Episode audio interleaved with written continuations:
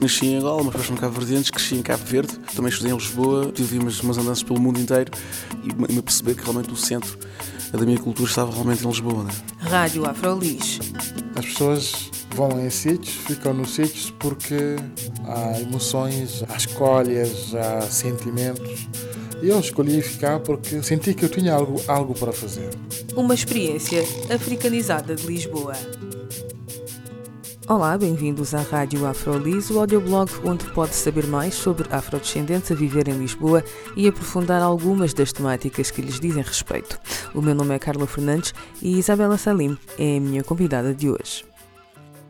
Isabela Salim é brasileira e vive em Lisboa há nove anos e atualmente trabalha para a Organização Internacional para as Migrações. Anteriormente já tinha feito algumas investigações na área das migrações e um dos seus estudos, datado de 2008, intitula-se Meios de Comunicação Étnicos em Portugal.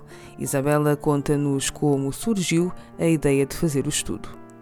Eu soube que o Observatório da Imigração aceitava eh, projetos de pesquisa e eu queria enviar uma proposta, mas uma proposta que fosse diferente. E aí, andando por Lisboa, eu me dei conta que em algumas bancas de jornais havia alguns jornais étnicos, digamos assim, ou seja, jornais feitos pelas comunidades imigrantes para as comunidades imigrantes. E aí eu fiquei curiosa e fiquei interessada em estudar mais sobre o assunto. E foi isso, e apresentei um projeto na área desses meios de comunicação, que porque depois eu já sabia que em outros países, tanto da Europa como nos Estados Unidos, Canadá, já eram meios muito desenvolvidos e eu comecei a notar que aqui em Lisboa já havia alguns e fiquei interessada em tentar entender melhor o porquê e quem é que os faziam e para quem, e como é que eles funcionavam, etc. E nesse processo, no seu estudo que se chama Meios de Comunicação Étnicos aqui em Portugal, ah, nesse seu estudo, quais foram as descobertas mais interessantes para si foram várias. Primeiro foi, foi muito interessante descobrir que de fato já haviam alguns.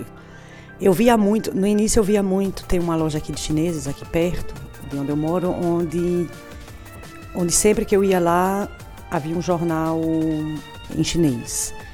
E depois eu comecei, quando eu comecei a investigar, eu comecei a descobrir que haviam vários, que aquele não era o único, que haviam vários da comunidade do leste, que havia alguns da comunidade brasileira, bom, quase nada da comunidade africana, mas é, foi interessante perceber que haviam já um, um desenvolvimento desse sentido, né, de produção de jornais, meios de comunicação das comunidades imigrantes existentes aqui em Portugal para as suas comunidades respectivas.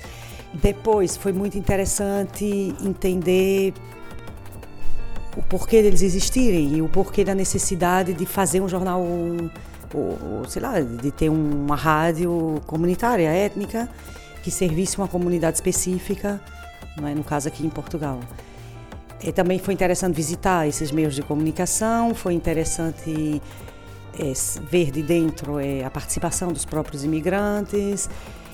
Foi muito interessante entender, é, acho que talvez o mais interessante, a necessidade que as pessoas têm de pertença a uma comunidade e que esses jornais, no fundo, no fundo, faziam a ponte entre aqui e os seus países de origem e que lhes davam uma certa sensação de pertença, de também de ser compreendido, porque afinal de contas os jornais são escritos na língua deles, então é mais, era, é mais fácil para eles compreender né, a mensagem e uma maneira também que eles têm de conseguir se expressar, ou seja, de se sentir menos alheio, menos estranho à sociedade de acolhimento onde eles estão agora. Acho que talvez essas tenham sido as descobertas assim mais interessantes que eu tenha visto. Eu fiz esta pergunta porque a Isabela vem de, um, de, uma área que é mais a imigração e não é tanto os meios de comunicação, não é? E então, claro que essa, essas descobertas realmente refletem essa convergência não é entre a imigração e depois o sentimento de pertença que conseguem adquirir através dos mídias. Eu achei interessante lendo o estudo é que as diferentes comunidades tinham também diferentes tipos de necessidades. Eh, por exemplo, a Isabela falou do facto de eles sentirem algum conforto por terem as publicações nas suas próprias línguas, mas no caso dos brasileiros e no caso dos, uh, e do, dos africanos, ou muitos africanos, há uma convergência entre a língua portuguesa e o país em que eles estão.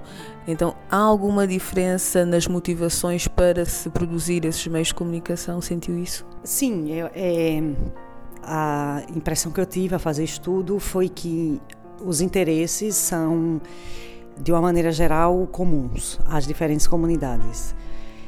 Claro que o fato de ser brasileiro e estar em Portugal, a língua já não é, digamos assim, um, um, um problema da pessoa se sentir excluída ou, né, ou alheia à sociedade. No entanto, por exemplo, os mídias étnicos da comunidade brasileira é, são escritos na maneira como se escreve o português do Brasil. Então já é uma maneira para os brasileiros de se sentirem mais à vontade, ou, reconhecidos naquilo que leem, né? Porque diz, ah, esse, ah, esse jornal escreve como eu estou acostumada a ler. Por falar da língua, agora, por exemplo, o, o sentimento de pertença, como, de uma maneira geral, os mídias étnicos trazem assuntos relacionados às suas comunidades, é, provoca um sentimento de pertença muito forte às comunidades às quais eles são dirigidos. Portanto, é uma questão de identidade aí, não é? Sim, de identidade, tipo, eu sou brasileira e me reconheço brasileira lendo esse jornal ou ouvindo, por exemplo, a Rádio Tropical, eu sou russa e eu, eu ucraniana é, e eu me identifico lendo o jornal Slovo, ou eu sou chinês e eu me identifico lendo o jornal Sino. É, ou também numa rádio que na altura existia, que era um, um, pouco diferente a proposta, porque era uma portuguesa, que, mas tinha vivido muitos anos na Rússia, falava fluentemente russo, mas ela fazia, era um programa de rádio especificamente para a comunidade rusófona aqui em Portugal. E eu fui lá ouvir um, um programa que ela fazia, e a quantidade de ouvintes, né, tipo russos, ucranianos, é, sei lá, é, desses países da, da, da, antiga União Soviética, ligavam muito para lá, muitas vezes apenas para expor o que sentiram durante o dia, porque era um espaço que eles diziam que eles sentiam que podiam falar em russo e que sentiam que tinha alguém que compreendia eles, né? Então, assim, a questão da identidade é muito forte. Mas tem outra coisa também, outras coisas que esses, esses meios trazem, eles fazem muitas vezes também a ponte entre aqui e lá. Ou seja, eles trazem também notícias do que acontece nos seus países de origem. E é também uma maneira de se estar informado sobre o que acontece lá. Outra coisa que eles fazem também, é que reforça também talvez esse sentimento de pertença, é dar notícias sobre eventos das comunidades que estão acontecendo aqui em Portugal.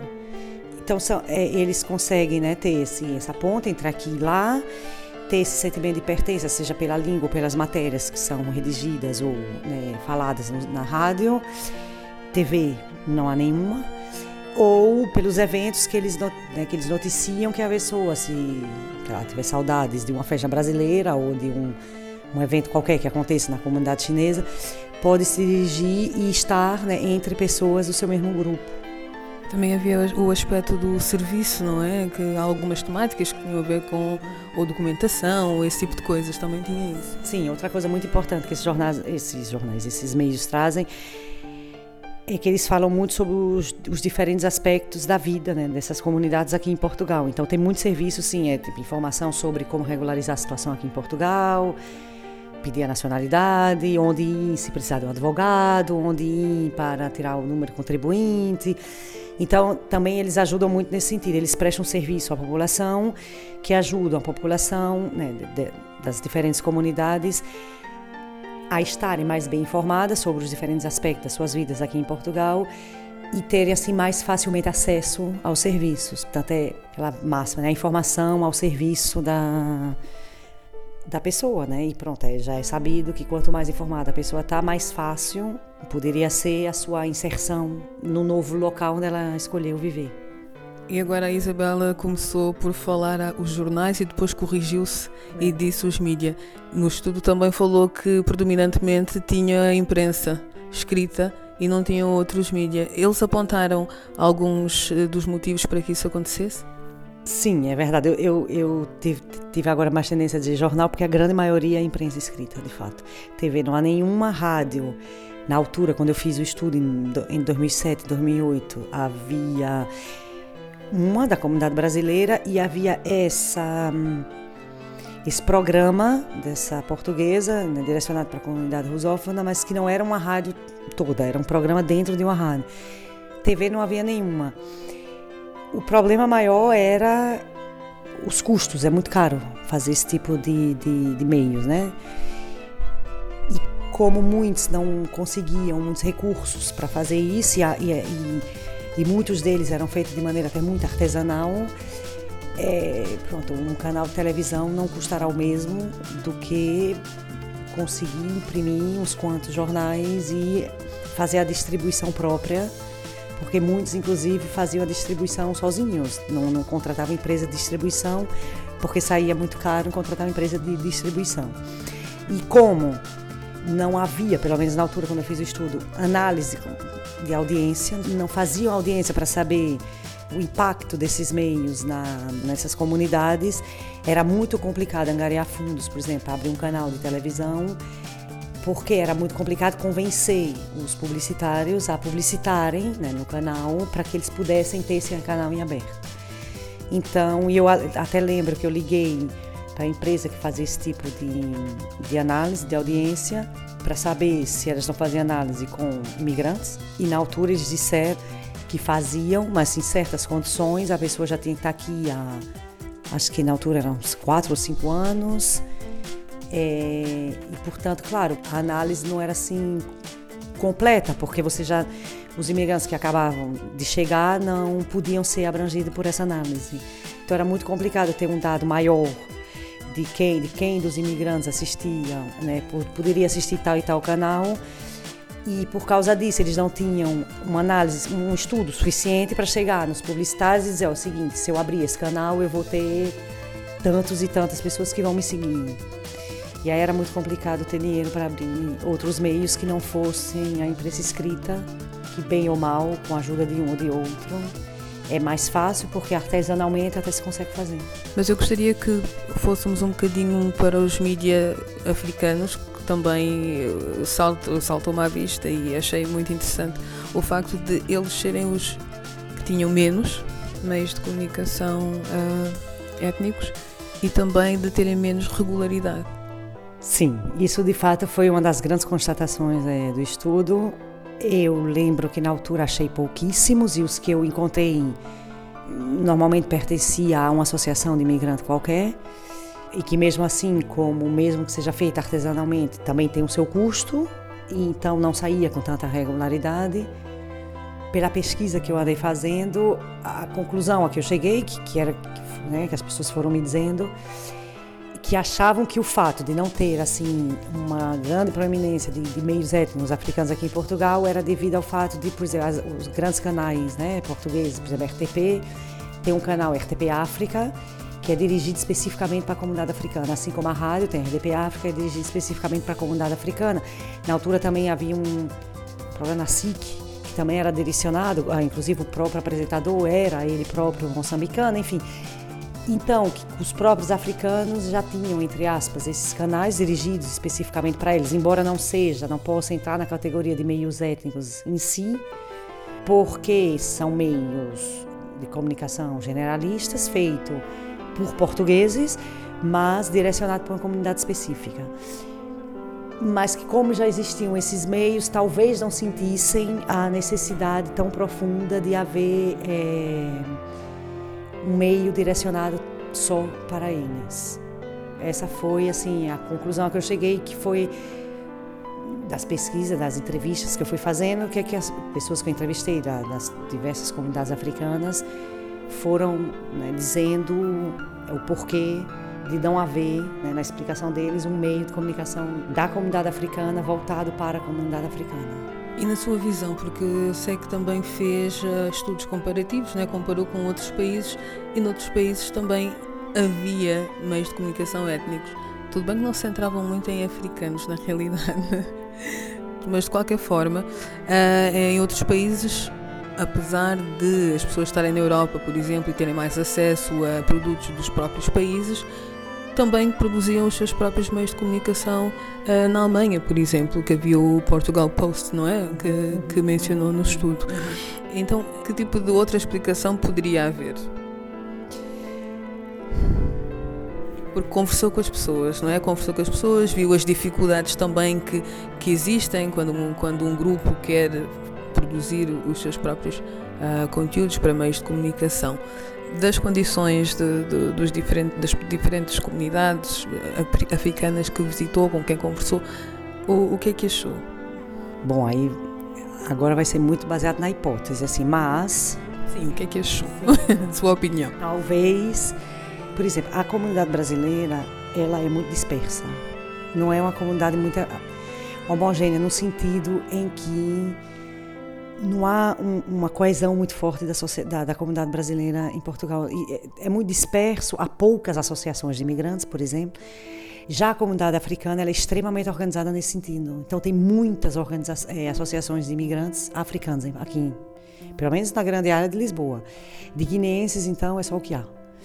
E são muito organizados, fazem muitos eventos, chamam muito pela população Talvez isso seja uma explicação, porque há, há tanta coesão nas, nas, diferentes comunidades, eles são tão assim fortemente ligados entre eles, que eu acho que isso talvez, que talvez eles não sintam uma necessidade tão forte em ter outro meio de pertença. Ou seja, eles, em vez de utilizarem um meio de comunicação, fazem a comunicação de frente a frente. Exatamente, entre eles. Tanto que uma coisa interessante que eu notei na, na minha busca, aí eu já não me lembro como eu descobri isso, mas é, eu descobri que havia possivelmente um jornal que era feito acho que era pela comunidade guineense, uma coisa assim. E fui em busca disso, cheguei numa casa e aí de, é, depois veio me receber um senhor, é, todo vestido de branco, e, e era conversa com ele. Ele falou que havia, não era bem um jornal, uma. uma Publicação? É, uma espécie de publicação que de vez em quando eles faziam e, e circulava entre a comunidade. Mas que ali o que funcionava mesmo era uma espécie de. Mas que era muito parecido com o que no Brasil a gente poderia chamar de candomblé. Então, sabe, tipo, práticas dessas religiões afro-brasileiras. Funcionava quase como se fosse um terreiro de, de, de candomblé, ou seja, é as, era um, um espaço religioso onde as pessoas iam e ele era uma espécie como se fosse para comparar com o candomblé de pai de santo. Então era nesse lugar onde havia uma espécie de, de, de boletim que de vez em quando ele fazia, direcionado para a comunidade, e que ele ia distribuindo, mas que já havia um tempo que ele tinha parado de fazer isso. Isso era a comunidade guinense? Acho que era guinense. E aí eu, eu interessante, ou seja, aqui é um lugar onde as pessoas vêm se reunir por motivos religiosos que seja, mas da sua comunidade, né? E talvez, eventualmente, por causa né, disso, como ter essa, esse sentimento de, de, essa coesão muito forte, talvez não sinta a necessidade de, de, de ter essa outra ponte entre eles e o seu país de origem. Talvez essa fosse outra explicação. Também não sei é, como estudo também custa muito caro, não sei se eventualmente é, mas aí teria que fazer um estudo econômico. Se algumas comunidades africanas teriam mais né, dificuldades econômicas, eventualmente, para fazer circular um tipo de, de, de, de, meios assim que implica um custo né, bem ou mal alto. E, e sim, eu, e eu acho que isso também é aliado ao fato de ter é, já meios, que, mesmo que não seja da própria comunidade, que, que, mas que diga diretamente respeito a eles, tanto que na nas entrevistas que eu fiz, é, não sei se reparou isso quando leu o estudo, mas os brasileiros, por exemplo, não liam muito jornais portugueses, mas os africanos viam muito a RTP África e ouviam muito a RDP África. Como é que vê o futuro dos meios de comunicação étnicos aqui em Portugal, pelo que observou e pela energia que sentiu mesmo dentro de, dos produtores e dos consumidores dos mídias étnicos. Eu acho que tem potencial para crescer porque isso é são meios que são muito importantes para as comunidades a quem, a quem esses meios é, são dirigidos. E eu acho que mais as pessoas vão tendo conhecimento que isso existe, mais as pessoas vão tendo até conhecimento do, do poder que isso pode ter também, que também, como falamos no início, a questão da afirmação é muito importante para que a pessoa também possa se sentir mais à vontade num lugar onde, onde ela está agora. Eu acho que tem potencial sim para que isto evolua, porque é, eu vi quando eu fazia o estudo que as pessoas se sentem mesmo é, reconhecidas através desses meios, procuram mesmo esses meios. E até hoje, sempre que eu vou nessa mesma loja de, de chineses, eles estão sempre a ler esse jornal é, Sino, sempre. Em outros países, esses meios são mais envolvidos, já há um reconhecimento por parte do, do, do, Estado que esses meios são importantes. Então, nos Estados Unidos, por exemplo, no Canadá, há um, uma facilitação muito grande para que esses meios possam existir. Então, eu acho que mais o país vai reconhecendo, talvez, a importância da imigração, vai mais reconhecendo a importância de ter esse tipo de meio, mas eu acho que as pessoas também se sentem mais à vontade para reproduzir esse tipo de, de, de, meio de comunicação. Embora a imigração esteja né, a diminuir aqui em Portugal, é um fato. Eu acho que sim, tem, tem boas oportunidades para que esses meios não somente permaneçam, como até se reproduzam, como pelo que eu vi, ah, já está a acontecer, sim. Há alguma vantagem para as comunidades de acolhimento? Sim, há uma vantagem enorme. Só que para isso é importante que esses meus sejam conhecidos na comunidade, porque eu não é na, na sociedade. Eu não aí teria que ser outro estudo à parte, mas na minha opinião, eu não acredito que os portugueses, de uma maneira geral, tenham conhecimento que esses meus existem.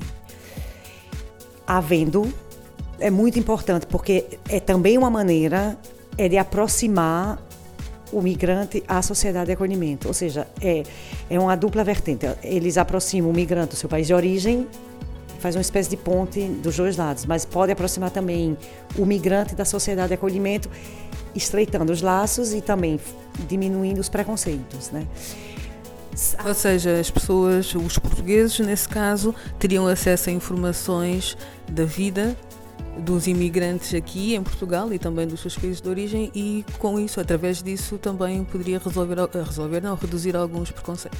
Sim, exatamente, tendo conhecimento do, do que eles fazem, do que acontece, ou seja, tendo um conhecimento maior do, do que acontece com o outro, né? Que o outro não é só esse esse estranho qualquer, de quem eu tenho medo, mas que é um outro que eventualmente faz a mesma coisa que eu, gosta das mesmas coisas que eu, tem as mesmas preocupações que as minhas e conhecendo o outro, né, tirando um pouco esse muro entre mim e o outro, é que eu posso fazer com que o outro me seja mais próximo e que eu tenha menos estranhamento em relação ao outro. Claro, obviamente, se eu sou português e não falo russo, vai ser complicado eu ler o jornal slow. Mas, havendo conhecimento do, desse jornal, por exemplo, explicando também que em outros países a comunidade portuguesa também se mobiliza para fazer esse tipo de jornal, porque para ela é de e-mail, né, de comunicação, porque para eles é importante esse sentimento de de pertença lá, eu acho que é um, uma excelente maneira de você ajudar quem está aqui a entender melhor a quem veio de fora. Isabela Salima, autora do estudo Meios de Comunicação Étnicos em Portugal, sobre a importância de as comunidades em contextos minoritários produzirem conteúdos mediáticos para o próprio consumo. E ficamos por aqui. O meu nome é Carla Fernandes. Até à próxima.